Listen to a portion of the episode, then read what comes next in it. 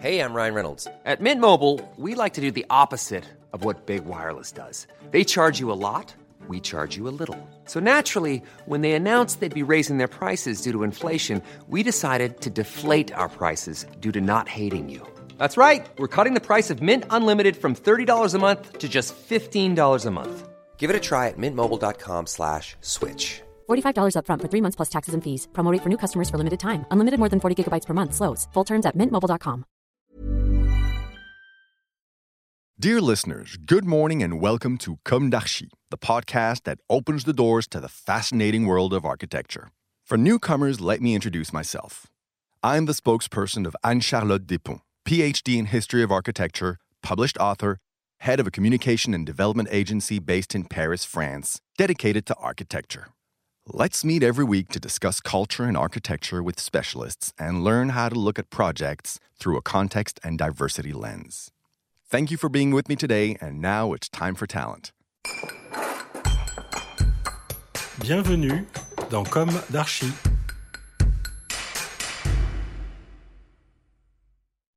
Hello, dear listeners. This is Esther on behalf of Anne-Charlotte. Today, I will read to you the story of the project of Janus, a little jewel in Paris. The story was written by Bruno Bouchot, architect, founder of Bouchot Architects, one of the most specialist offices on the revitalization of the Parisian urban fabric.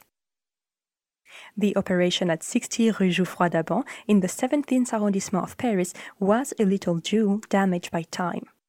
This mansion, originally residential, located in the plain of Monceau during the works of the Pereire brothers, is typical of the Haussmann period. This small building was presented to us during a competition to which we were invited by its owner, Groupama Immobilier.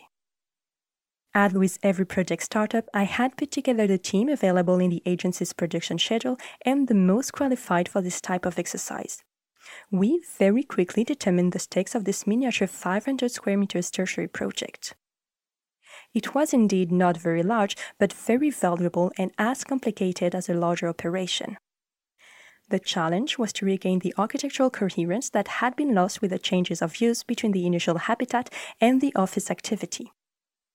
Groupama Immobilier's expectation was to make it a premium tertiary mansion for user slash investor with the profile of a family office, notary, lawyer, or the headquarters of a provincial holding company. We did it, but not without difficulty. Indeed, although we are experienced in the exercise, it took us a long time to reconcile the divergent opinions of the architect of the Bâtiment de France, the direction of the town planning of the city of Paris, and the department of the history of the architecture and the archaeology of the city of Paris. These departments of the city of Paris and the state are not always in sync, and it takes time to understand their precise expectations and the historical issues specific to each building.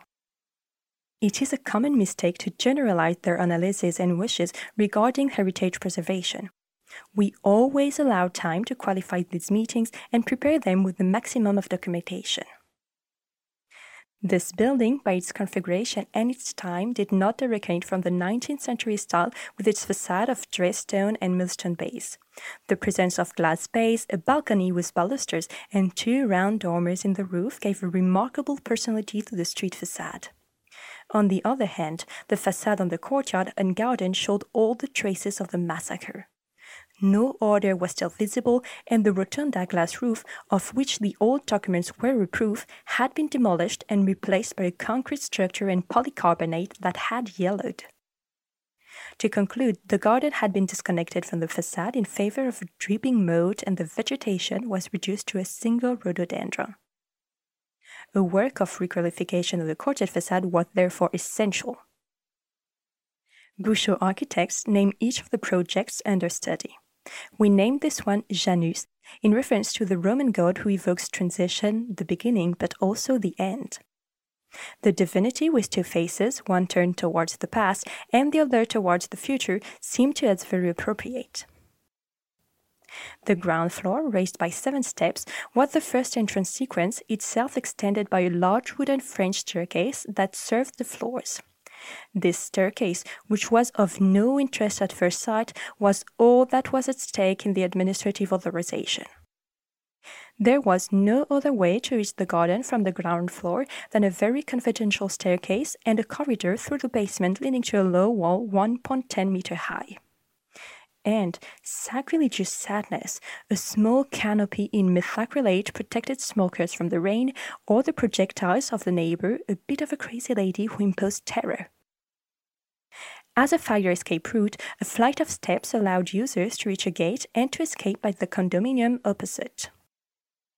So, the weeks and months went by in meetings on the site, in discussions, in points of view and exchanges, in agreements, and then in volte-face, always and only about the wooden staircase.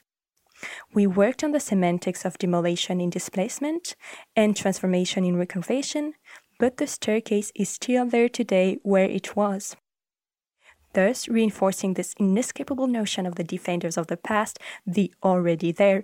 Even if it is uncomfortable and ugly, the object benefits from the precedents, and that is enough. We logically defended the closing of an insalubrious courtyard to accommodate the elevator and around a comfortable and secure staircase, but nothing was possible. Even with a visual breakthrough to the garden and direct access, we had to review our intention, our conviction. And finally, with that exaggerated regret, we're proud to have been able to deliver what our client expected while respecting everyone's wishes. The stairs stayed where they wanted. We dipped it in black paint to give it majesty. We carefully fitted handicapped lifts that regulates access to the raised first floor from the street. We maintained the visual breakthrough to the garden by adding a descending flight of stairs to a cafeteria, widely open to the garden through a workshop style glass facade. The work in green terraces of this garden cleverly regulates the surface on the ground floor as an extension of the cafeteria and the amenity of a flowered garden that rises. The floors are largely opened and offer, in coherence with the two facades, surfaces lit by traditional windows or curtain walls in the manner of artists' studios.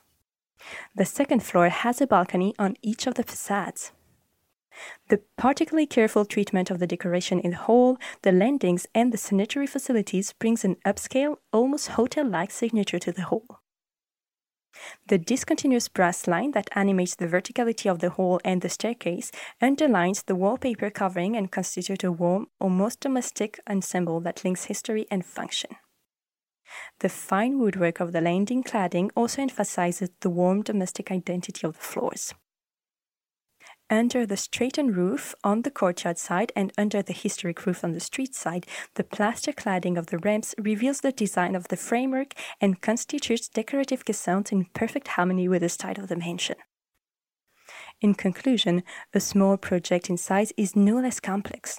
It accumulates the same difficulties with a major impact on the time needed to prepare the administrative authorizations. Time being money, architects must justify their fees accordingly. In a rehabilitation, the know how of the architect is inseparable from his knowledge. The knowledge of the heritage is essential and determines the fluidity of its relations with the services of the city and the state. These exchanges must not be reduced to a confrontation, but to a collaboration between respectful and legitimate professionals. The closer the architect gets, the more trust is established and the better the project, the heart of our concerns, and this is finally our only duty. Text by Bruno Bouchot from Bouchot Architects. Thank you for listening. This was Esther for Anne-Charlotte. Let's meet again soon for a new episode in English.